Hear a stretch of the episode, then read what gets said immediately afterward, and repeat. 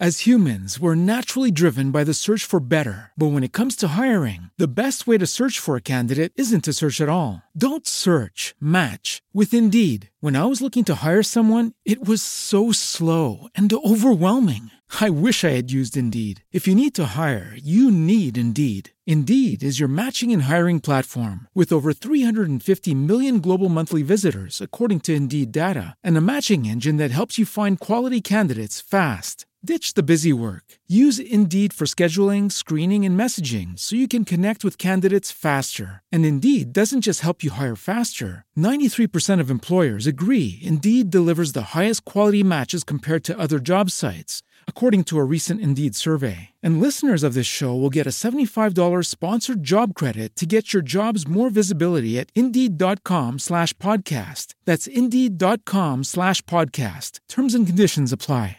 Hello, it is Ryan, and I was on a flight the other day playing one of my favorite social spin slot games on ChumbaCasino.com. I looked over the person sitting next to me, and you know what they were doing? They were also playing Chumba Casino. Coincidence? I think not. Everybody's loving having fun with it. Chumba Casino is home to hundreds of casino-style games that you can play for free anytime, anywhere even at 30,000 feet. So sign up now at ChumbaCasino.com to claim your free welcome bonus. That's ChumbaCasino.com and live the Chumba life. No purchase necessary. BGW. Void were prohibited by law. See terms and conditions. 18 plus. Estás oyendo un podcast de NaciónPodcast.com.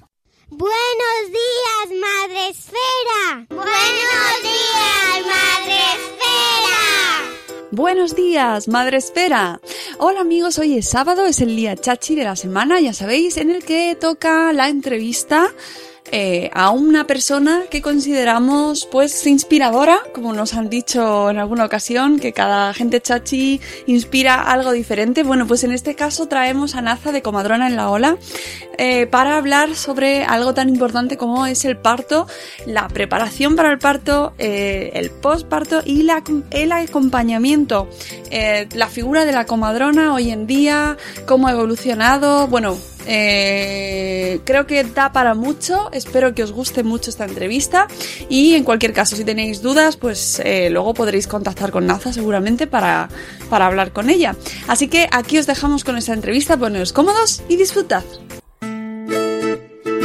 Gente chachi. Y hoy tenemos con nosotros em, a una mujer, eh, Naza, de Comadrona en la Ola, una, una, comadrona, como su nombre indica, el nombre de esta web, que, eh, con la que queremos aproximarnos a esta profesión y a este trabajo tan bonito y que además últimamente en los últimos años se está reivindicando, ¿no? Entonces queremos hablar con ella y que nos cuente, em, bueno, pues a qué se dedica y qué hacen las comadronas y en ella en concreto, ¿no? ¿A qué se dedica ella? Buenos días, Naza, ¿cómo estás? Buenos días, hola, encantada de estar aquí, muy contenta. Bueno, cuéntanos eh, quién eres y cómo has llegado a, a bueno, a, en este caso a esta web, Comadrona en la Ola. Sí, pues nada, yo soy Naza, soy comadrona, como bien dices, soy madre de tres niños también. Y nada, yo me, la verdad que empecé en este mundo, pues eh, cuando me quedé embarazada de mi primera hija, eh, yo tenía 24 años, era joven y fue un, fue un embarazo no, no, no, esperado, ¿no? por así decirlo.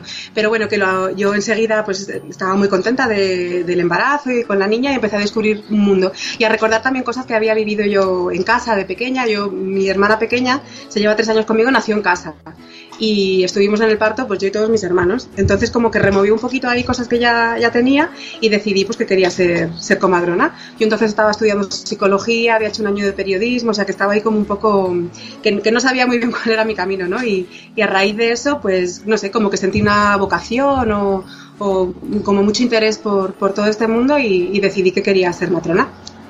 Como sabéis, en España para ser matrona hay que hacer la carrera de enfermería, luego una, un año de, de, examen de especialidad y luego ya la residencia de, de, dos años. Así que como tenía la niña, pues un camino muy lento, ¿no? Muy lento, pero también yo luego me di cuenta de que haber tardado tanto tiempo en llegar a, a conseguir el título, por así decirlo, tan soñado, pues también te da tiempo de ir madurando, de ir descubriendo, de ir, de ir viendo otras maternidades y, y de ir abriendo mucho la mente, ¿no? A que cada mujer necesita cosas diferentes y que no todas buscamos lo mismo ni necesitamos lo mismo. Entonces yo creo que llegué a la residencia ya con, con otra madurez con la que me siento también muy agradecida. Y, y nada, pues así llegué por fin a, a, la residencia. En el camino tuve a mis otros dos niños. Y, Madre y... mía, qué, qué, mérito. Sí, sí. Con tres Poco a hijos poco, y, poco y a poco. sacando una carrera, madre mía. Te Sí. hacemos la, precisamente te La hacemos la ola. Sí, sí.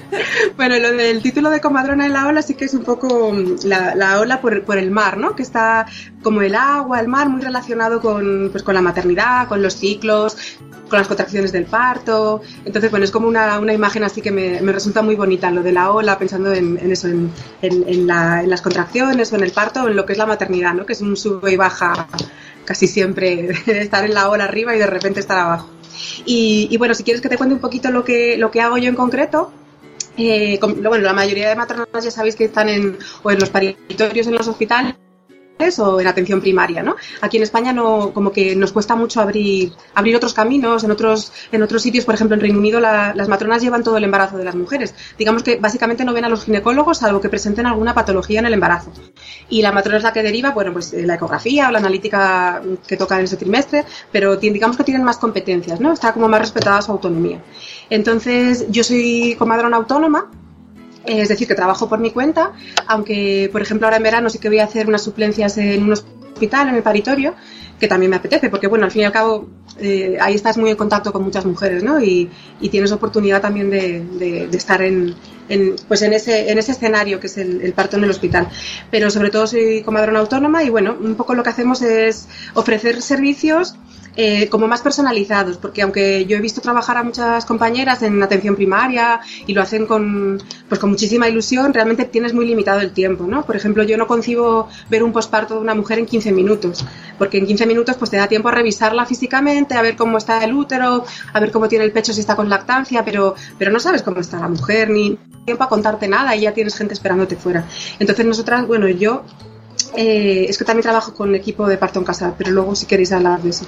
Entonces es un poco ofrecer pues servicios a domicilio y más personalizados, ¿no? Tanto de seguimiento de embarazo, seguimiento de posparto en casa, eh, consultas de lactancia, talleres y cursos un poco en función de, la demanda que surja, también preparación al parto. eh, y lo que buscamos sobre todo es eh, acercar información, información no sesgada a las mujeres, ¿no? Como que mi, mi premisa es que las mujeres tienen que tener derecho a, a tener opciones y, y dentro de las opciones que se les puedan presentar, pues poder escoger, pero que no sea esto es lo que tienes que hacer y esto es lo que hay y no hay más, sino que haya suficiente información para poder tener derecho a elegir. Claro, porque eh, Vas. ¿qué, desde tu punto de vista, eh, ¿qué información se nos queda fuera en un esquema tradicional, en un embarazo? Pues, pues desde mi punto de vista, mucha información, ¿no? Se da una información sesgada. Mm, Por poner un ejemplo así muy, muy concreto, ¿no? Pues llega la semana 24 y te dicen, bueno, pues te toca la prueba del azúcar, ¿no? La, la famosa bebida de 50 gramos de glucosa. Y pues todas las mujeres efectivamente van y se la hacen. Pero es una prueba que, en otros países, por ejemplo, no está protocolizada, sino que si la mujer realmente tiene un riesgo de diabetes porque tiene familia con diabetes o tiene un sobrepeso importante o es mayor de cierta edad, pues entonces se recomienda que se haga esa prueba. Pero si no, directamente la mujer puede decir, pues no me la quiero hacer o otra opción que es muy viable porque también, bueno, pues no está mal ver cómo está el azúcar, ¿no? Que sí que el embarazo, digamos que, que desestabiliza un poco la insulina. Pues a las mujeres se les ofrece un glucómetro como los diabéticos y a lo mejor dos o tres días en casa pues se pinchan antes y después de las comidas y te haces un perfil de glucemia. Si tus glucemias están bien, ¿por qué te vas a hacer esa prueba tan invasiva? Pues sí, y tan... Y Pero- tan uf. tan desagradable, claro. Sí. Entonces, no es, no, no hay que hacerse ninguna prueba, pero es, hay opciones, ¿no? Y, y hay, y hay otra información. Pero digamos que vamos siempre pues a- al protocolo, a, a lo más fácil o lo más sencillo sin, sin, informa- sin ofrecer otras opciones, ¿no? O, o en la preparación al parto. Yo sé que hay preparaciones al parto que son estupendas, que realmente te, te, te hablan de todo, ¿no? De, de, mm, la inducción, pues la inducción tiene estas complicaciones no es, mira, pues si tienen que inducir, tienen que inducir y no hay nada que hacer, sino, no, vamos a ver, una inducción está bien justificada por esto y por esto y puedes elegir en esta, en esta situación, ¿no? Yo creo que, que no, que no llegamos a dar la, toda la información, sino que es, bueno, es lo que te digan y, punto, ¿no? Y, y el embarazo, al fin y al cabo, casi siempre es un estado de salud. Hay embarazos con patología, pero por norma general, una mujer embarazada es una mujer que está muy sana. Entonces, quizás tender hacia, hacia un embarazo sano y no a, a- hacerlo como, como enfermizo y hacernos sentir como enfermos. Sí, yo creo que eso, eso que dices, eh, cada vez lo, somos más conscientes de que, de que está tratado como una enfermedad, ¿no? Y tú tienes tu seguimiento, eh, tienes que ir a la consulta como, como, como los enfermos, ¿no? Lo, de, lo que decías de, de la glucosa, por Dios. Estás esperando casi eh, al lado de la gente que se está haciendo las analíticas y les están sacando sangre. Sí, sí. Y, y es el tratamiento en sí ya estás viendo como que no estás bien. Sí, claro, entonces al final tú, tú misma no tienes la, sensación como de depender mucho del, del, sistema sanitario y de, estar pendiente de tus pruebas y nos, nos, da la sensación de que casi siempre las cosas van a salir mal y es al revés. Casi siempre todo va a salir bien y alguna vez efectivamente hay complicaciones, hay alguna patología del embarazo, hay algún parto que necesita pues más intervención, ¿no? Pero, pero esa no es la norma y a mí me da la sensación de que esa parece la norma. Mm, esta mañana precisamente hemos hablado con una fisio experta en suelo pélvico y, y nos decía que algo que me ha llamado la atención porque además coincide con lo que tú dices. Eh, nuestro suelo pélvico está preparado de por sí para el parto. Claro. porque ya empiezan a decirte no, porque eh, tienes que hacerte el masaje perineal para que no se mm. te rompa y tal, cuando la realidad es que de por sí ya estamos preparadas para el parto, ¿no? Y, Totalmente. Y no cambiar el chip. Sí, cambiar el chip, porque es que a veces yo creo que hemos desconectado mucho de... O sea, yo no me considero tampoco ni muy radical, ¿no? De ningún extremo, ni, ni, mística, ni nada así, pero sí que es verdad que... sí, porque luego, ojo que esto también nos lo dicen, ¿eh?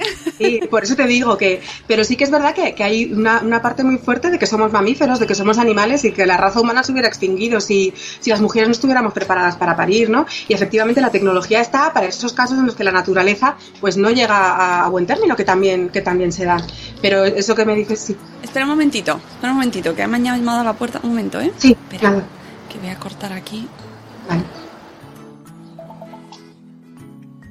Eh, en cualquier caso, mmm, tú te encontrarás pacientes, o bueno, pacientes no, ¿ves? Ahí tengo que cambiar el. Sí. Tengo, tengo, que cambiar sí. la terminología, ¿verdad? El concepto. Sí, el lenguaje es, es importante, ¿no? El lenguaje... Por ejemplo, Sí, eh, una cosa que se utiliza mucho en el mundo sanitario es hacer partos, ¿no? Que las matronas y los ginecólogos hacen partos. Y la única persona que hace un parto es la mujer que está pariendo, ¿no? Pero es verdad que el lenguaje no se cuida mucho. Nosotras podemos asistir, o muchas veces yo ni siquiera considero que asisto un parto, considero que lo acompaño, porque es que la mujer está, lo está haciendo todo ella sola. Pero es verdad que el lenguaje a veces tiene ahí matices un poco... Totalmente, ¿ves? Y, te, sí. y muchas veces te juega malas pasadas porque somos muy conscientes precisamente de que no queremos medicalizar, de que hay que tratarlo como sí. una situación normal, pero si te, pero ves, ya te encuentras en... Sí, es, está muy, muy, muy metido, ¿no? Muy arraigado. En el sí. mundo sanitario. Y te encontrarás madres y familias sí. que, eh, que querrán opciones de parto, pues desde personas que quieran eh, más en casa, por ejemplo, o habrá Sí. quien no,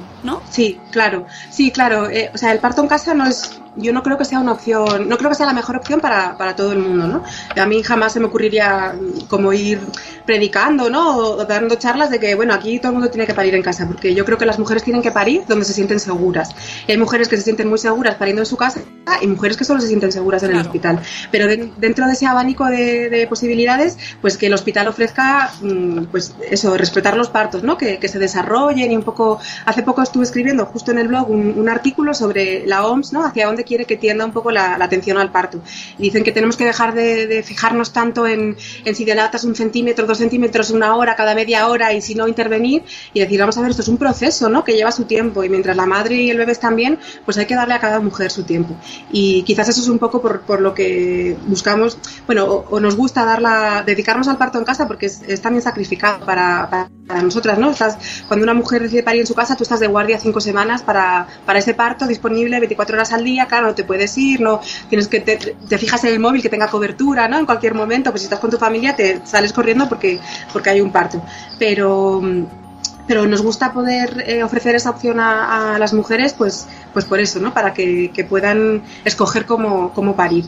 Y perdona que me he desviado un poco del tema, estaba diciendo lo de los hospitales y lo de los tiempos, eso, que en casa, en casa nosotras llegamos y, y lo que hacemos es observar, ¿no? Observar cómo está la mujer, cómo se encuentra, si necesita alguna cosa, cómo lo está llevando y en definitiva dar tiempo. Nosotras en casa no llegamos y no hacemos tactos, o sea, vemos cómo está la mujer, cómo son las contracciones, cuánto duran, cuánto tiempo se espacian y en función de eso sabemos si está en una fase muy temprana del parto, incluso a veces como de pródromos, ¿no? Que todavía no llega a estar de parto, o si está en un parto ahí ya establecido.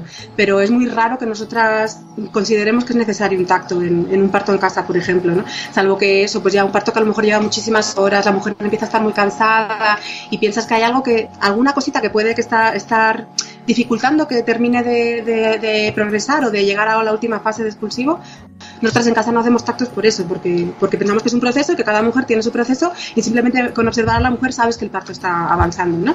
Y sí que estamos pendientes pues cada cierto tiempo de cómo está el bebé, escuchando la frecuencia cardíaca, pero no necesitamos más intervención que, que esa, ¿no? Que, que es una intervención al fin y al cabo, pero bueno, digamos que es mínima Ujú. para asegurar el bienestar. Eh, ¿qué- ¿En qué fase? Porque veo que tenéis desde el- tratáis desde el embarazo, ¿no? Visita del embarazo, luego asistencia al parto, preparación al parto, acompañar, visitas postparto, visitas lactancia. ¿En qué fase consideráis que las madres estamos más necesitadas? O sea, ¿en qué momento dices, madre mía, es que eh, eh, necesita alguien a su lado? Sí, eh, bueno, hay, hay- un poco de todo, ¿no? Hay mujeres que incluso antes de quedarse embarazadas ya empiezan a buscar opciones, porque como bien dices, pues ahora todo este tema se está moviendo mucho, ¿no? La- las mujeres cada vez reivindican más, pues eso, tener opciones, tener derecho a decidir, recibir información, y entonces hay mujeres que desde antes de quedarse embarazadas ya quieren saber un poco, un poco la- las opciones, ¿no? El abanico que hay, a lo mejor contactan contigo, pues desde antes de quedarse embarazadas o, o muy al principio del embarazo pero yo creo que la mayoría de las mujeres, pues en el momento que se quedan embarazadas y empiezan con las visitas de, de seguimiento, pues a lo mejor más convencionales o de la seguridad social, o si se están llevando en una privada, pues que muchas veces desde el principio ya pueden a lo mejor mm, no necesitar, porque yo no creo que, que al final sea necesitar, ¿no? Pero sí que sí es, sí que buscan a alguien que les, que les, les informe un poco más allá, ¿no? Que han ido a hacerse una prueba, pero, pero no entienden muy bien lo que se han hecho, por qué, o, o cuántas se oye el coche. Tienen en tu barrio, Sí. están ahí, madre mía, no pueden aparcar. He cerrado la ventana a ver si soy un poco Estamos menos. teniendo una grabación muy molona. Sí, Esto es la vida así siempre. el día a día. El día a día. Bueno, o sea, que, que me, que decías que, que, eh, la fase en la que te reclaman, quizás, ¿no? Sí. no, no tanto necesitar, pero quizás sí reclamas más, Mm. ¿no? Como Eh, compañía o como asesoramiento o como consejo. Sí, buscan eh, información, ¿no? Información más allá de lo que a lo mejor están encontrando, que sienten que, que- que les falta, y luego buscan, sí, acompañamiento, ¿no? Un acompañamiento, porque también está como muy demostrado que no es lo mismo eh, conocer, por ejemplo, a una matrona que te acompaña durante el embarazo, y bueno, ya si está en tu parto, no tiene nada que ver esa, esa se establece que llegar al hospital y decir, bueno, pues a ver quién me toca, ¿no? Y, pero incluso yo como matrona, a veces en el hospital, claro, en cuestión de, de minutos o de, de un corto muy, un periodo muy corto de tiempo, tienes que intentar conseguir empatizar con la mujer para que ella se encuentre mejor en su proceso de parto. Y no es lo mismo cuando ya te has conocido de- de- desde antes. Ya, eso, eso es verdad Mm. y me parece que, mira, que eh, yo los partos han sido en hospital público y con unas matronas Sí. maravillosas, pero es verdad que te crean ansiedad y estrés el hecho de decir, se cambia el turno, ahora se va la Sí. mujer que me ha estado acompañando y que, Sí. y que me ha tratado tan maravillosamente y ahora no sé quién va a venir. Sí, sí. Es que eso no está, no está muy bien diseñado, ¿no? Pero tal y como tenemos el, el sistema de salud, ahora mismo también sería complicado ofrecer otra cosa, pero desde luego sería lo ideal. O sea, una única persona llevando todo tu proceso, ¿no? Eso sería lo, lo ideal. claro, incluso las visitas que haces al médico, Claro. eh, cada Claro. vez te toca un ginecólogo distinto. Sí, y muchas veces se ven, ellas dicen, tengo que volver a contar toda mi historia, ¿no? Porque cuando es una cosa muy, bueno, voy a que me lean la cartilla como quien dice, pero cuando, en cuanto hay una cosa, tienes que explicársela una y otra vez y, dicen, es que es, es muy cansado estar constantemente explicando tu, tu situación a un montón de, de gente diferente. Y unos te van a recibir y tratar de una manera y otros de otra completamente diferente. Sí, Sí. Y, y eso contribuye a que el momento del parto es, te sientes insegura, Sí, sí. eh, con menos confianza en ti misma de la que deberíamos, porque al final, como tú bien dices, estamos preparadas para dar a luz, Sí. pero te- te- eh, entre que se te infantiliza, porque creo que Totalmente. se infantiliza a las mujeres, Pero totalmente, totalmente, sí. Estoy totalmente de acuerdo. ¿verdad? No, no se les hace partícipe de, de nada, ¿no? Es como, voy a hacer esto, pero no, no- no te explico lo que voy a hacer, ni por qué, ni te estoy pidiendo consentimiento, ¿no? Es que yo voy a hacer esto. Y muchas veces ni siquiera, es que ni- en- entras en la habitación, pones un suero ahí, y se lo enchufas a la mujer y no le has explicado qué estás haciendo y por qué lo estás haciendo, ¿no? Es- se infantiliza completamente, pero completamente. Y Claro, y incluso, luego se, pi- se pide una responsabilidad, o sea, se- la estás tratando como una niña pequeña, sin, sin que tenga derecho a opinar, ¿verdad? mm, sí, Y luego sí. y ya luego se- te- le dan el bebé, te dan el bebé y ala, es tuyo para siempre y ya se supone que ya vas a saber cuidarlo cuando no te, no te he tratado con... No te he dado autonomía ni te he empoderado claro, como madre. Claro, claro.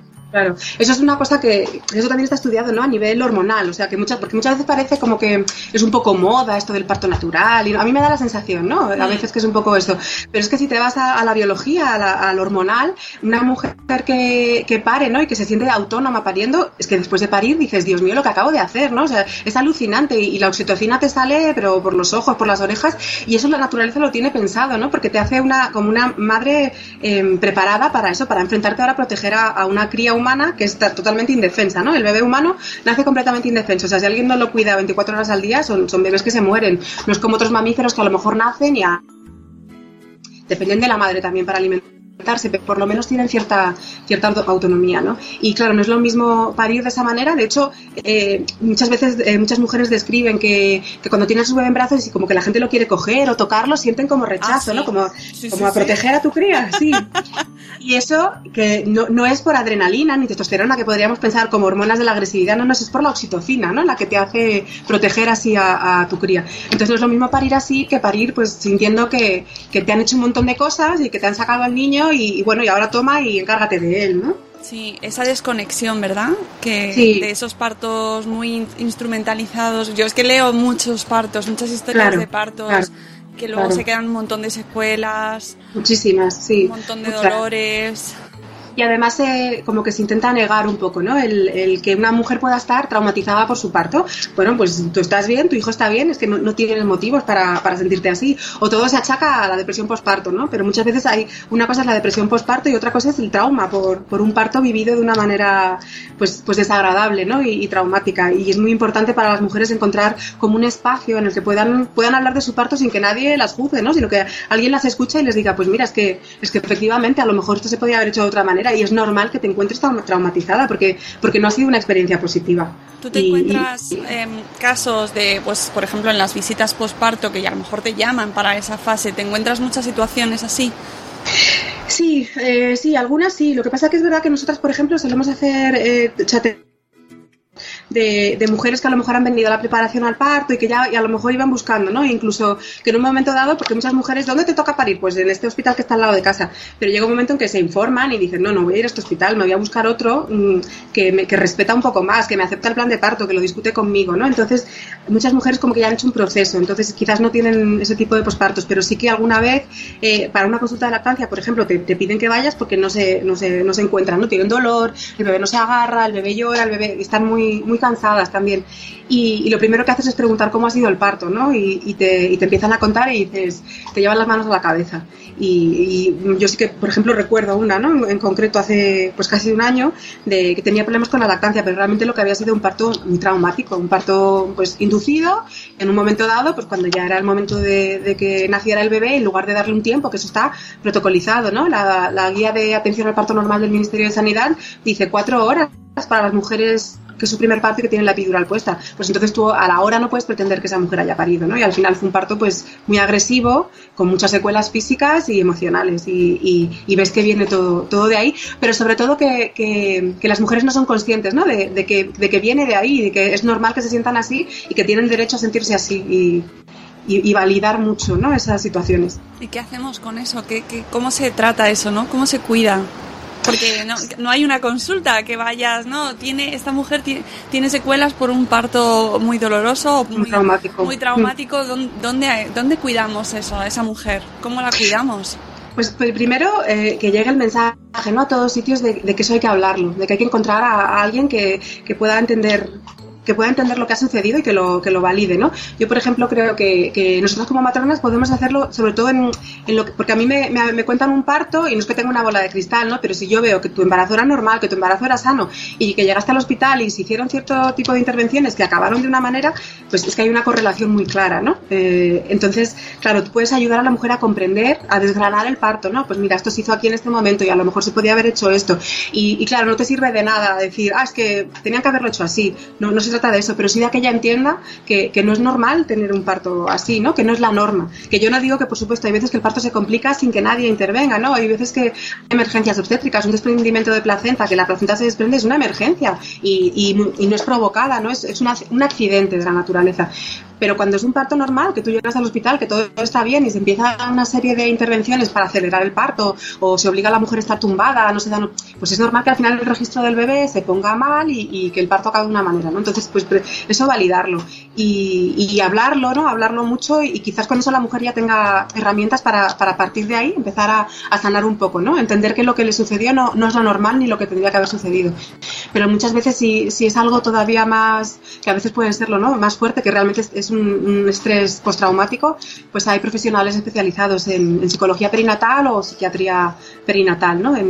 para dar un poco más de herramientas y ayudar a, a recuperarse de eso, pero desde luego no pasarlo en soledad. Hombre, es que, es que es fundamental y de hecho hay muchísimas mujeres, muchísimas, que ni siquiera saben que no han buceado en su experiencia, mm. ni siquiera saben que han pasado por un parto traumático, ¿no? Que no, no, lo, no lo relacionan.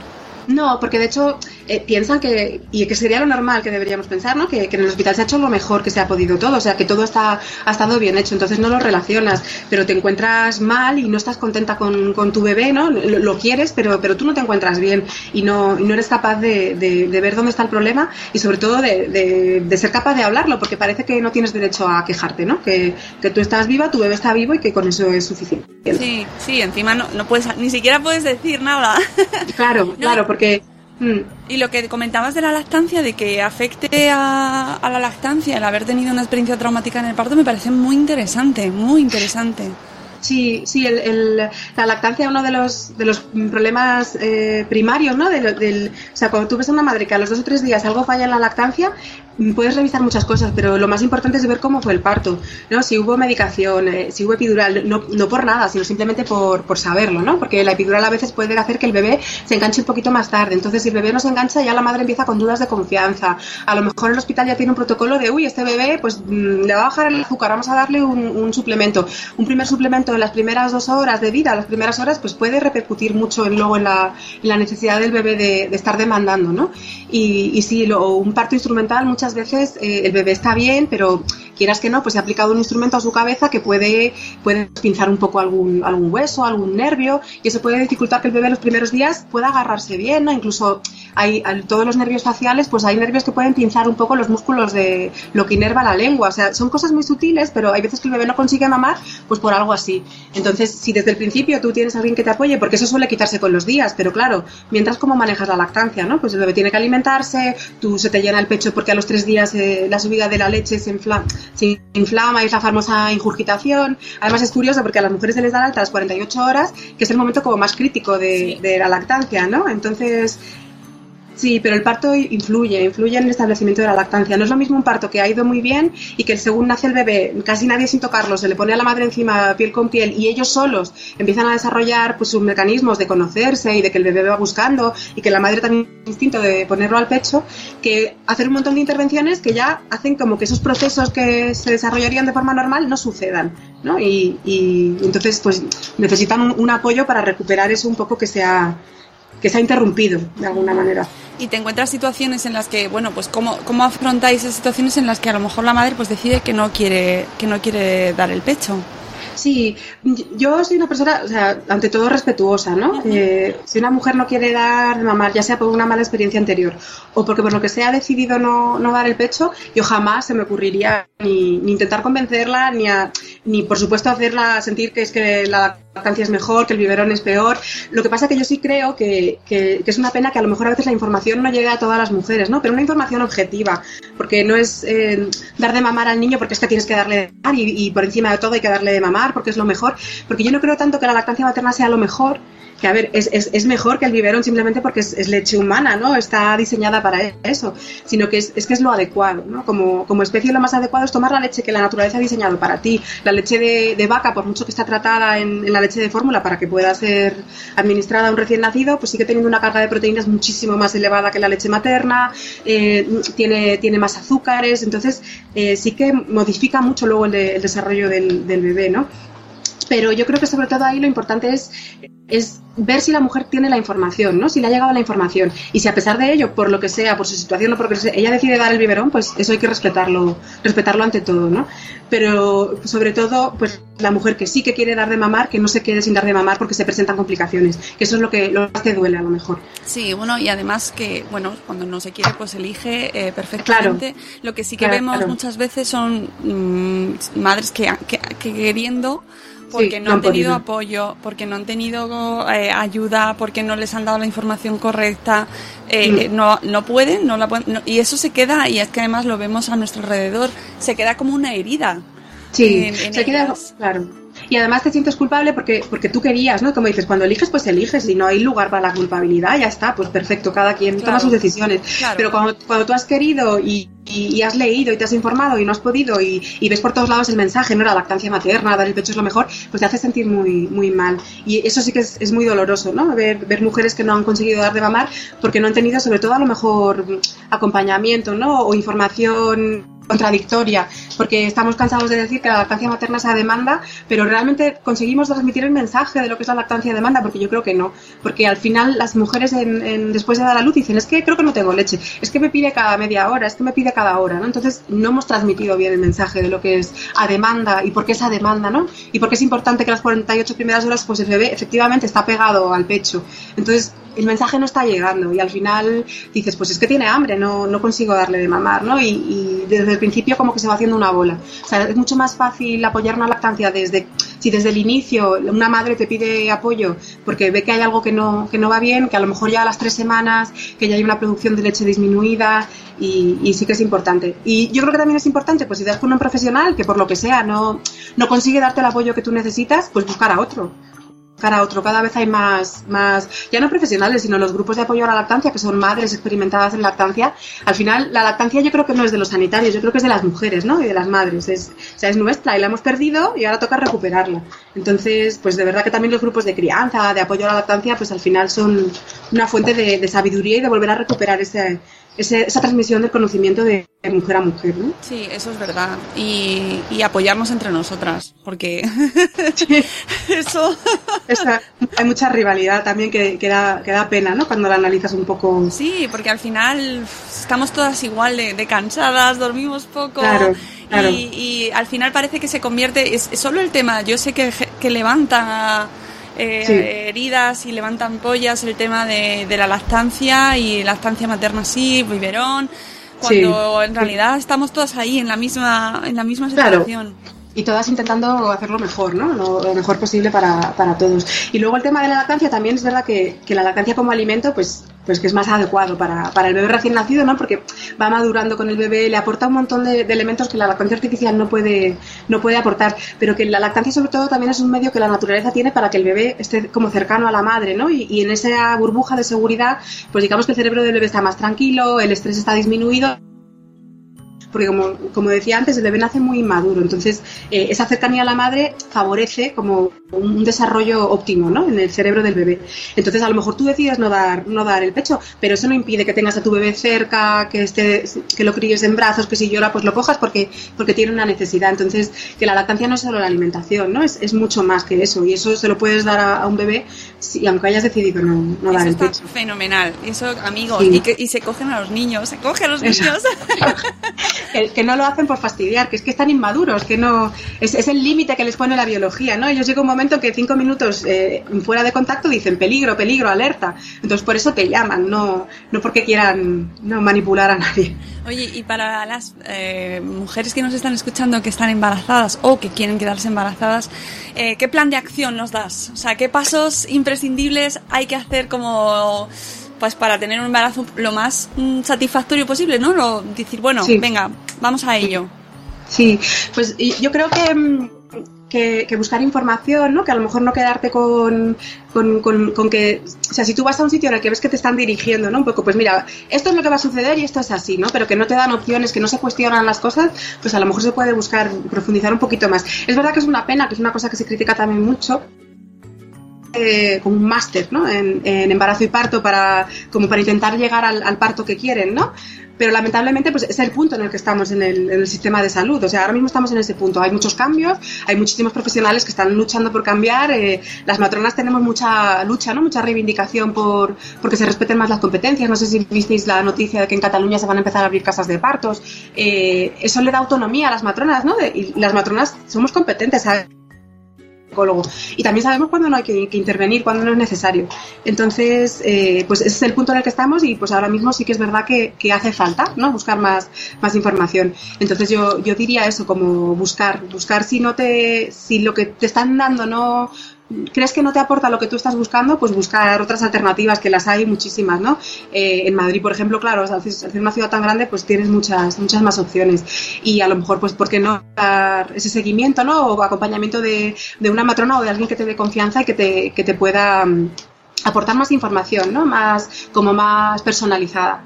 Y, y, luego no conformarse, ¿no? Pues si te toca este hospital de tercer nivel que tienes al lado de casa, pero, pero busca las estadísticas, no busca experiencias de partos y, y, si eso es lo que tú, lo que, lo que tú quieres, pues perfecto, ¿no? Pero si tú buscas otra cosa, pues hay opciones, hay, hay otras opciones, hay hospitales que ofrecen otro tipo de, de, programas de atención al parto. Yo creo que no hay que conformarse, ¿no? Que realmente es un momento único, no, no vamos a parir 15 veces en la vida y que, que vale mucho la pena por, por tener un, un inicio lo más lo más natural y lo más amoroso posible, ¿no? Para, tanto para la mujer como para el bebé. Y el plan de parto, ¿no? Que mm. hace años sí. no se sabía lo que era y la claro. mujer tiene derecho a llevar su plan de parto.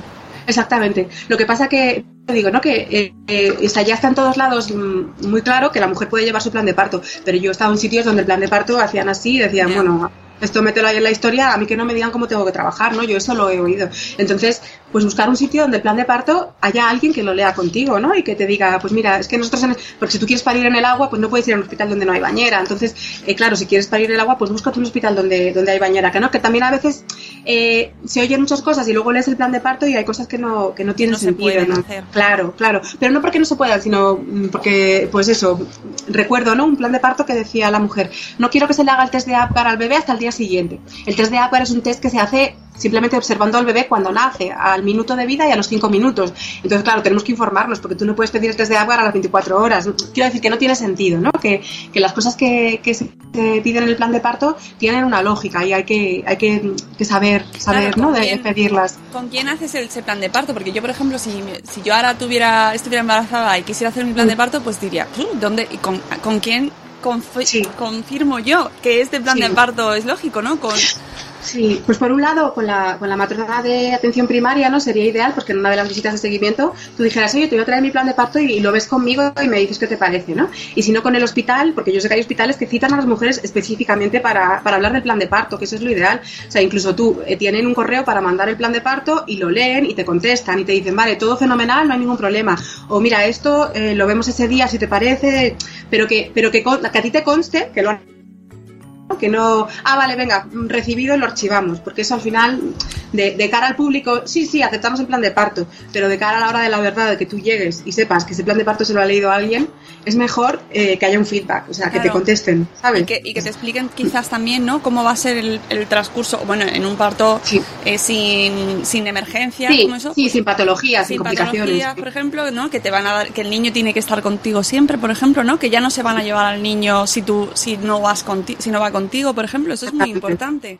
Sí, eso es súper importante. Eh, lo del piel con piel parece que ya está establecido en casi todos, en casi todos sitios, ¿no? Pero hay lugares en los que todavía te dicen, bueno, pues me lo llevo para bañarlo, me lo llevo para ponerle la vitamina K. No, pues eso ya no, no se debe hacer, ¿no? Todo se debe hacer delante de los padres. Es, realmente también es otra manera de evitar, pues, todas estas barbaridades que ha habido, ¿no? De, de pérdida de niños y de, y de cosas extrañas. Pero sobre todo porque el bebé con quien tiene que estar es con su madre. Y es que muchos cuidados pueden esperar, no, no, no son urgentes, ¿no? La vitamina K, eso se les pincha a las dos horas de vida, puede esperar y, y, se puede hacer encima de la madre y si encima el bebé está tomando el pecho, pues mucho mejor porque le va a molestar menos. Uh -huh. Y eso, y yo creo que, o sea, que hay, hay cosas muy básicas y en la preparación al parto yo creo que eso sí que se cuenta ya en todos sitios, ¿no? Que, que tú puedes preguntar en tu hospital, oye, y, y aquí hay piel con piel siempre, ¿no? O sea, no os vais a llevar al bebé. O incluso, ¿y dónde se da luz? Porque hay hospitales que dilatas y das a luz ya en tu misma habitación, entonces eso no interrumpe el proceso. Otros todavía muchos te siguen pasando un quirófano, ¿no? Y el quirófano muchas veces supone litotomía. eh, sí o sí, o sea, la postura de, de no de ginecólogo, con pues tumbada boca abajo y las piernas hacia arriba. Y eso no es fisiológico. Pero hay, sí, perdona. Sí, no, que si te van a pasar, que te expliquen por qué también, ¿no? Quizás Claro, es claro, bueno que no, claro. que no te, que no veas cómo va pasando todo en una película Sí. y ahora de repente me- acabas en otro sitio. Claro, y, y que no entiendes y nadie te explica. No, no te preocupes, que está todo bien, está todo bien ya. Pero la que está pariendo eres tú, ¿no? Te tienen que ir contando todo en todo momento. Bueno. Y mm, otra cosa que. Sí. No, Didi. No, rápido, sí, otra cosa que, a- que ahora se hace eh, ya casi todos los hospitales es la visita guiada al paritorio.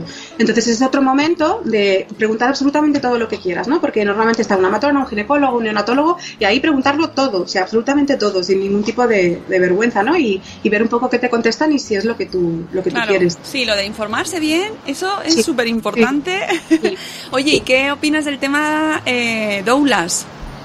Sí, yo, a ver, yo opino que las mujeres tienen que tener, como dije al principio, ¿no? Derecho a elegir en todo, en que acompañamiento quieren y, y, y qué desean, ¿no? Y muchas mujeres eh, quieren, necesitan una, bueno, necesitan, no, no me gusta utilizar esta palabra, quieren una doula, pues por lo que contamos, porque no hay continuidad de cuidados, ¿no? En, la, en, la, en nuestro sistema tal y como está establecido ahora.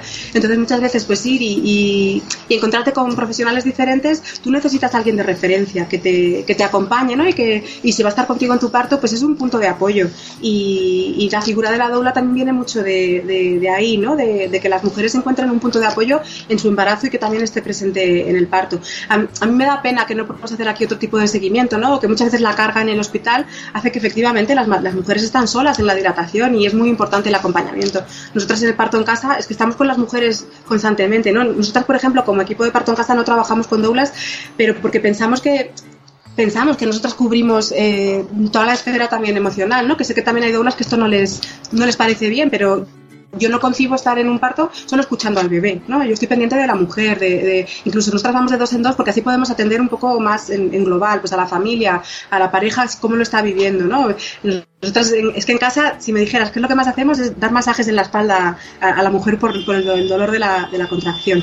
Pero muchas mujeres no tienen ese apoyo, ¿no? Y, y, realmente están muy solas. Entonces la doula ahí hace un papel, un papel de acompañamiento.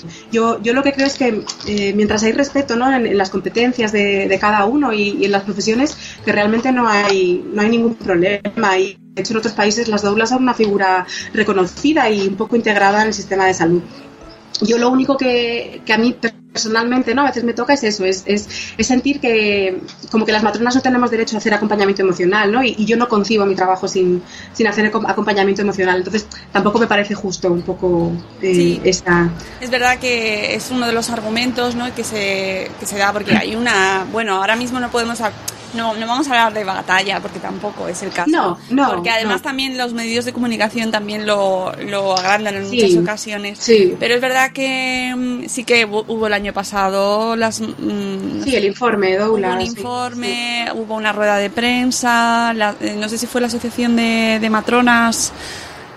Ya no, Eh, no recuerdo. No, no, yo creo que fue el colegio de enfermería. El colegio de enfermería puede ser, puede ser. Sí. Eh, pues emitió este informe en contra de, de las doulas y, y bueno, pues mm, ahí, pues claro, las madres desde la barrera lo vemos y decimos, eh, ¿qué pasa aquí, no? ¿Qué, Sí. ¿qué está pasando? Mm, Sí. Porque por un lado es cierto que se ve una carencia en, en lo que es el esquema de, de un parto. Eh, tengo que cortarte otra Ah, vez. no te preocupes, no te preocupes. Espera un momentito. Sí, que eh, comentaba que en el proceso habitual de lo que es un embarazo eh, seguido, yo por lo menos hablo en un, pues por- en la seguridad social, ¿no? Y en, una- en un hospital público es verdad que hay ciertos momentos en los que nos quedamos solas, por así decirlo. Y, Sí. y yo creo que ese componente emocional es el que se, se demanda cada vez más y por el que tú también, o sea, seguro que te Claro. ha llegado, ¿no? Y te, y te irán, a- te buscarán precisamente por ese acompañamiento emocional que no sentimos en Claro. absoluto. Claro, sí. De hecho, uno de los motivos por lo que los que al final decides también trabajar de manera autónoma es por, eso, ¿no? Porque porque tú no yo no quiero estar supeditada al hospital a no poder acompañar a una mujer en su parto, porque resulta que tengo que estar pendiente de cuatro dilataciones a la vez, entonces tengo que estar fuera mirando los monitores de las de las cuatro de las cuatro habitaciones, ¿no? Entonces yo, yo prefiero hacer un, un seguimiento más de tú, tú y de poder acompañar en todo momento a, a- a las mujeres, ¿no? Lamentablemente son los hospitales, no en todos, pero en No, muchos no. no no puedes trabajar como, como quieres. Entonces al final pero, pero bueno, eso que el tema de las doulas, que he dicho que nosotras no trabajamos, pero no porque no, sino porque pensamos que nosotras cubrimos, ¿no? Que vamos de dos en dos, pero si una mujer que va a parir en casa con, con nosotras tiene a su doula, es que fenomenal, maravilloso, pues haremos equipo y, y, y, entre todas más, más acompañamiento, ¿no? Y de hecho yo tengo amigas, amigas doulas y es que estoy pensando en una muy en concreto a la que quiero muchísimo y además que la admiro, o sea, yo la su forma de razonar y de estar en el mundo y en la maternidad con, con, otras mujeres, yo, o sea, es una mujer a la que a la que admiro y de la que aprendo mucho. Sí, nosotros tenemos a una bloguera y compañera del equipo, Adriana y Adrián, que han parido en casa, su hijo Leo ha sido parto en casa y la figura de la doula, bueno, pues lo mencionan con mucho cariño y hablan de ella como que les aportó pues mucha paz, mucha tranquilidad y que les ayuda mucho a estar muy relajados. Entonces, bueno, pues eh, sea como sea, a ellos les ha, les ha ayudado un montón, todo el equipo, ¿eh? todo el equipo en sí. Oye, eh, ¿cómo funciona el tema del parto en casa? ¿Os tenéis muchos? ¿Trabajáis cada vez más? ¿Notas una, un aumento en las peticiones de parto en casa? Por cierto, ¿tú dónde trabajas?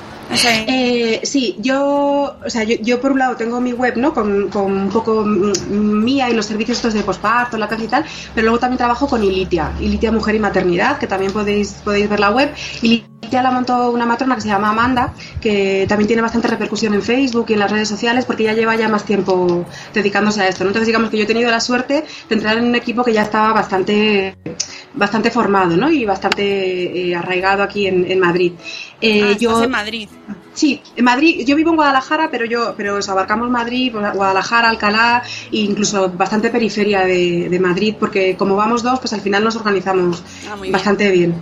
Entonces yo tuve la suerte de, formarme con ellas durante casi dos años eh, y, y, aprender un poco, ¿no? Porque, porque es verdad que formándote en el hospital no es tan fácil meterte a asistir partos en casa porque estás contaminado ¿no? de, ciertas cosas. ¿no? Por ejemplo, pensar que tienes que escuchar al bebé en todo momento y pues hay, protocolos de evidencia científica que dicen que con escuchar al bebé de manera intermitente en un parto normal, que no está medicalizado, o sea, que no hay oxitocina, no hay epidural, pues es, suficiente. Entonces no es lo mismo ver cómo se trabaja asistiendo un parto en casa que, en hospital. Pero bueno, yo tuve la suerte de eso, de formarme con ellas y, la verdad es que sí que hemos notado, yo creo que este año, año y medio, como que, cada vez hay más demanda, ¿no? De, de varios partos al mes, porque a lo mejor Depende, por ejemplo, en Cataluña hay, hay un equipo de parto en casa que está, vamos, súper, súper, eh, digamos, arraigado, que tienen, no sé, partos al mes, pero a lo mejor pueden tener 6, 7, 8. No, nosotras aquí dos, tres partos al mes nos parece muy suficiente. Y además, como tenemos, nosotras entramos de guardia en la semana 37 y estamos de guardia entre la semana 37 y la 42. Eh, en estas semanas, además de estar pendientes de que la mujer se ponga de parto, pues ella nos va contando cómo se siente, si se empieza a notar cambios. Hacemos una visita semanal para ir a escuchar al bebé, para palpar, mm, sobre todo palpar la barriga, ver cómo está colocado el bebé, cómo está posicionado, si se va encajando en la pelvis, bueno, pues mm, cosas así, mm, la tensión arterial de la madre, ¿no? Ver un poco que todo, que todo está, sigue todo bien. Y ya en el momento en que se pone de parto, pues ella nos llama. Hay mujeres que quieren que vayas desde el principio, ¿no? Como que te necesitan ahí. Pero hay mujeres que, que, que realmente quieren que estés porque se sienten más seguras, pero que tienen una, autonomía y una fuerza que, te dicen, no, no, esperad, esperad, ¿no? Y hay veces que, que, dices, bueno, pero si te encuentras más así, nos avisas, sí, sí, sí, no te preocupes. Entonces a veces llegamos y estamos en un parto media hora y otras veces llegas y estás 10 horas a lo mejor. Pero bueno, el caso es que estamos ahí haciéndose acompañamiento pues emocional, la mujer va pasando por sus fases, además es muy bonito ver, ¿no? Un parto, un parto desde fuera en que hay mínima intervención, o sea, es que no hay nada, la luz tenue, la mujer se mueve donde quiere y tú estás observando cómo van cambiando, cómo cambian las eh, contracciones, cómo se aceleran, cómo respira la mujer, los sonidos que emite y, ves cómo va progresando, es, es muy bonito. Y luego el momento de nacimiento simplemente estamos también pendientes, pero procuramos no siquiera jamás meter las manos, ¿no? Cuando un bebé nace, eh, y, y, tú lo coges, ¿no? Pues yo en el hospital, claro, muchas veces los coges, si son partos con epidural o lo que sea, los coges y se los das a la madre, pero de verdad que ese momento en que nace un bebé y tú lo coges, sientes una energía, y ya te digo que no soy mística, pero que está ahí, ¿no? una fuerza que yo digo que es que eso pertenece a las mujeres, ¿no? Antes, antes paríamos pues solas como mamíferos y, ese momento que nace el bebé y lo coges nos parece muy importante que sea de, de, la madre. Es verdad que hay madres que en ese momento a lo mejor como que están pues casi en otro, en otro nivel de, de conciencia, ¿no? Y no están, no están ahí tan presentes, pero, pero no importa, puedes esperar porque claro, no, en casa las mujeres no paren en litotomía en una cama en alto, sino que paren en el suelo, en unos empapadores, en la cama, en un sillón, entonces el bebé no se va a caer. Y el bebé puede nacer y esperar dos segundos a que su madre reaccione y, lo, y lo coja. En el momento que el bebé nace estamos muy pendientes de cómo se adapta al medio, cómo empieza a respirar, cómo va cambiando de color, el tono que tiene y, y normalmente todo es fenomenal, ¿no? Y el bebé con su mamá empiezan a respirar muchas veces apenas lloran, sin llorar, porque es que se encuentran bien, entonces apenas lloran, pero tú ves que ya está adaptado. Y luego nos quedamos, eh, estamos pendientes de que salga la placenta, de que todo está bien, de cómo se encuentra la mujer. Y normalmente estamos en casa pues entre 3 y 4 horas al final, porque entre que recogemos, que hacemos las pruebas de, de así, pues luego vemos al bebé cómo está en general, ¿no? Escuchar el corazón, cómo respira, el color, cómo es el sangrado de la mujer, cómo se encuentran todos en casa, hasta que no vemos que todo está como controlado no nos vamos, ¿no? Y eso al final son unas cuatro horas. Y después del parto, o sea, el parto en casa incluye todo el, acompañamiento posparto. Vamos a las 24 horas, a las 48 horas hacemos las pruebas del talón del bebé, luego a la semana y luego ya en función de lo que necesite la, mujer, ¿no? Si, si, necesita que vayamos antes, pues vamos antes y si no, pues ya digamos que al mes a, cerrar, la, a cerrar la historia, ¿no? Y a cerrar el ciclo. Pero estamos disponibles para lo que quiera por teléfono o, o acudimos si necesita algo con la lactancia y eso es curioso, pero las lactancias de los partos en casa se complican menos. Yo en el hospital a mí me, llama mucho la atención, digo, no, entiendo cómo se complican tantas lactancias, ¿no? Si estamos tan hechas, si, estamos tan preparadas para parir, para dar el pecho, ¿por qué se complican tanto las lactancias? ¿no? A mí es algo que me, pesa mucho y que no hago más que leer y buscar y investigar. Y yo veo que en casa se complican menos. No digo que no, ¿eh? que a veces hay grietas, a veces hay dolor, a veces hay alguna situación que va un pelín incluso más complicada, pero es raro, es, es raro. Normalmente fluyen mejor, van, van más rodadas y eso dice mucho, ¿no? De, de, que hay ahí algo. Pues sí, la verdad. ¿Y, tú crees que hay tendencia a que esto siga, eh, va a aumentar el número de gente que va a dar la luz en casa? ¿Crees que va a variar tú como profesional? ¿Cómo ves ¿Crees que al final acabaremos haciendo como en, como en Reino Unido, que tienen otro sistema, o sea, con las casas al lado del hospital, ¿no? Sí, yo creo que, sí que aumentará algo, ¿no? Pero que, nunca va a llegar tampoco a ser la norma, por lo que te digo, pues porque cada quien al final debe dar a luz donde, donde escoge.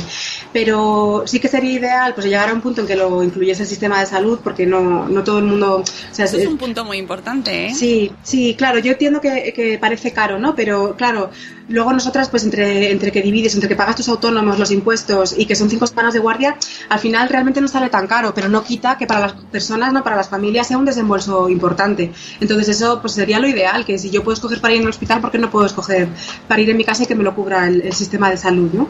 Pero yo creo que sí que deberíamos llegar a algo eso como Reino Unido, ¿no?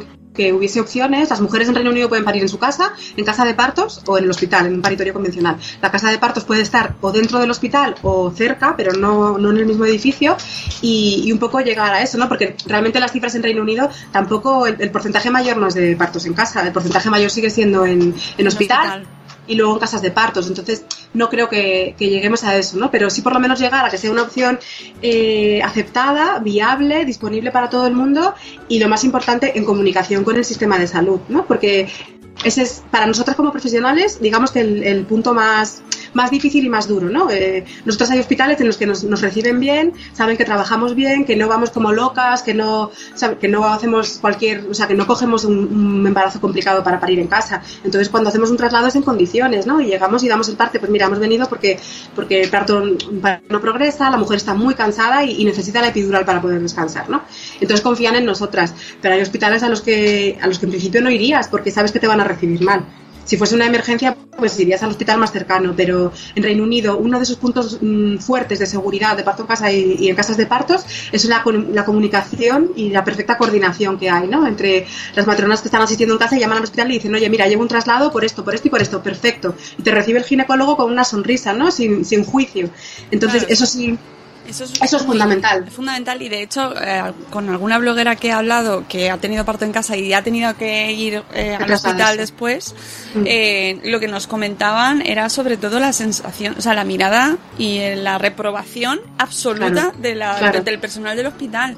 Que en, el caso de la bloguera con la que hablé era una, había sido una complicación con la placenta, y, pero el parto había ido fenomenal, pero y además se fueron con ella, el equipo de matronas fue al hospital, no la dejaron en ningún momento. E-, ellas fueron las que explicaron todo el caso, pero ella lo que sintió fue eh, la reprobación absoluta. Reprobación.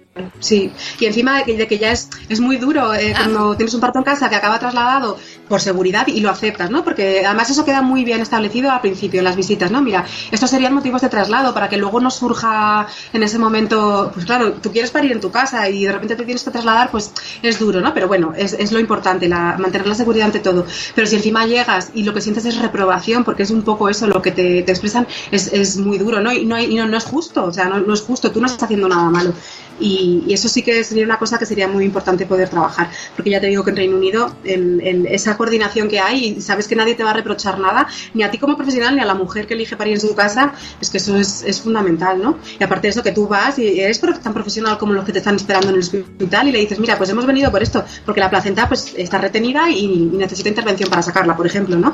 Pero, pero tú has llegado y, o sea, está, está bien hecho, entonces, oye, pues simplemente que, que- que hagan ese apoyo, ¿no? De, de sacar la placenta como harían en un parto hospitalario, en el que la placenta también queda retenida y ya está, sin, sin mayor juicio. De hecho, fíjate que el- el- la Asociación de Ginecólogos de Estados Unidos hace poco ha, ha- ha como ratificado, rectificado un poco su posición ante el parto en casa, ¿no? Y tres o cuatro cosas de las más importantes que dicen es las mujeres tienen derecho a elegir, ¿no? Es, que es muy importante. Hombre. Y en otro- mm, gracias, ¿no? Gracias. decimos, gracias, sí, por- Gracias. por- por- por- y, y otro punto fuerte que dicen, que a mí me pareció mm, muy importante, es que no tienen que ser juzgadas ni ellas ni los profesionales al llegar al hospital por, por, por el personal que está ahí que los recibe, ¿no? Y eso lo dice la Asociación de Ginecólogos de Estados Unidos. Entonces, oye, pues vamos a, a- a tenerlo en cuenta, ¿no? Sí, yo creo que eso, por un lado, a la gente que, de- las familias que eligen y las mujeres que eligen dar a luz en casa, que se les apoye y se les respete también desde el sistema eh, sanitario público, ¿no? Y que se les dé apoyo de la misma manera que si has parido en Exactamente. hospital.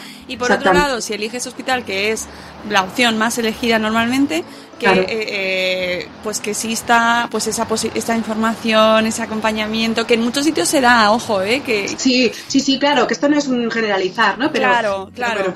Que hay sitios que están cambiando más rápido y otros más despacio. Claro. Y, y- y bueno, y es importante eso, dejar lugar para, para los partos de, pues de baja intervención, ¿no? Ese término que lo que significa es pues dejar que el parto evolucione y simplemente asegurarte que la madre está bien, el bebé está bien y dejarlo, ¿no? Y dejarlo sin estar, sin necesidad de apresurarlo. De, de esto tiene que acabar ya, hay que despejar el paritorio, ¿no? Que también Uy, eso, eso lo hemos, mm, mm, se oye. Sí, sí, sí. Y eso se hace, en- por ejemplo, en, en hospitales privados, pero eh, yo no sé si es eh, políticamente incorrecto decirlo, ¿no? Pero es así, o sea, es tal cual. Es, es, no queremos mujeres de parto de madrugada, queremos que despejar el paritorio durante el día, ¿no? Y para eso se pone oxitocina y, y, bueno, y hay partos que van muy bien.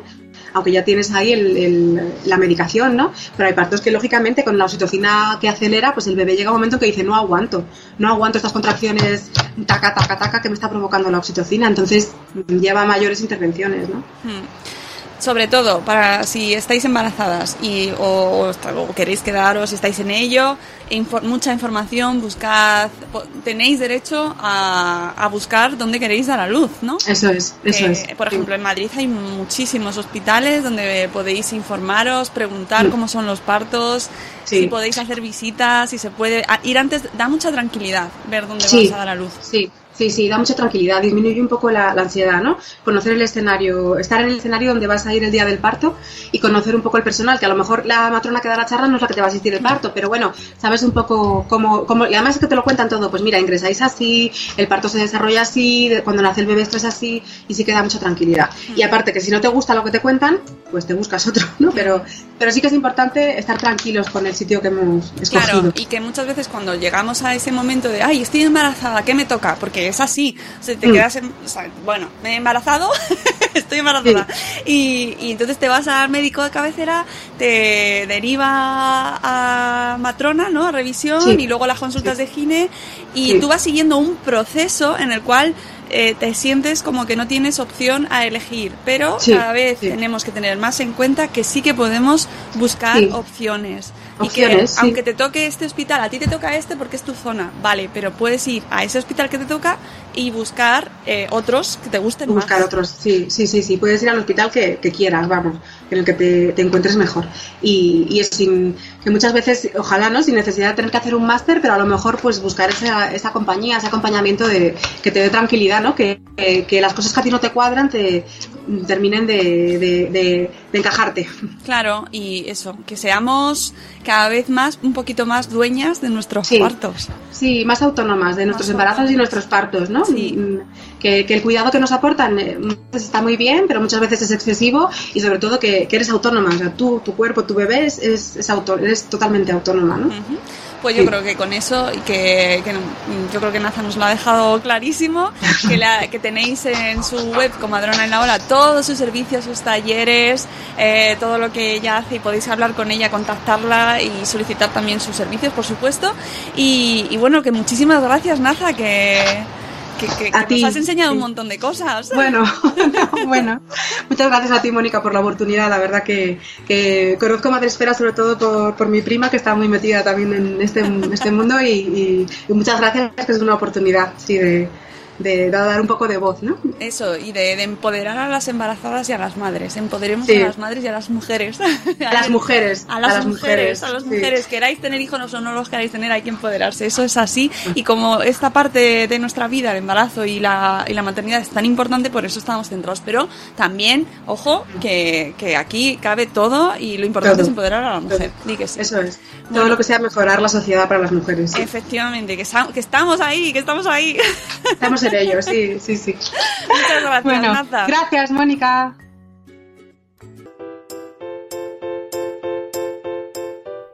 Y con esto terminamos la entrevista, terminamos el programa de hoy, terminamos este Gente Chachi con nuestra comadrona en la ola y espero que os haya resultado muy interesante como siempre y que si queréis podéis hacer repaso de todos los programas de esta semana que terminamos ahora. En cualquier caso es fin de semana amigos y sin mm, obligaciones, con todo el relax, con todos los niños que tenemos aquí que son vacaciones.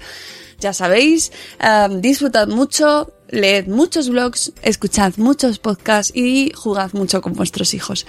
Un abrazo muy fuerte y nos volvemos a escuchar el lunes a las 7 y cuarto, ya sabéis, en directo, donde os esperamos para que, por, por favor, participad con nosotros en nuestro chat y contadnos qué tal habéis pasado el fin de semana.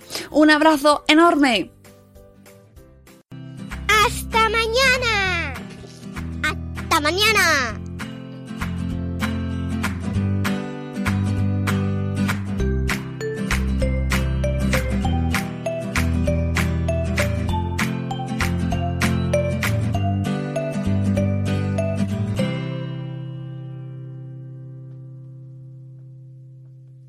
Judy was boring. Hello. Then Judy discovered ChumbaCasino.com. It's my little escape. Now Judy's the life of the party. Oh, baby, Mama's bringing home the bacon. Whoa, take it easy, Judy. The Chumba life is for everybody. So go to ChumbaCasino.com and play over 100 casino style games. Join today and play for free for your chance to redeem some serious prizes. ChumbaCasino.com. No purchase necessary. Void where prohibited by law. 18 plus terms and conditions apply. See website for details. ¿Necesitas ayuda? En O'Reilly Auto Parts te ayudamos. ¿Necesitas algún consejo? Te aconsejamos. Nuestros profesionales en autopartes están siempre disponibles para ayudarte a encontrar lo que necesites. Excelente servicio al cliente es solo una de las ventajas que ofrece O'Reilly Auto Parts. Los profesionales en autopartes.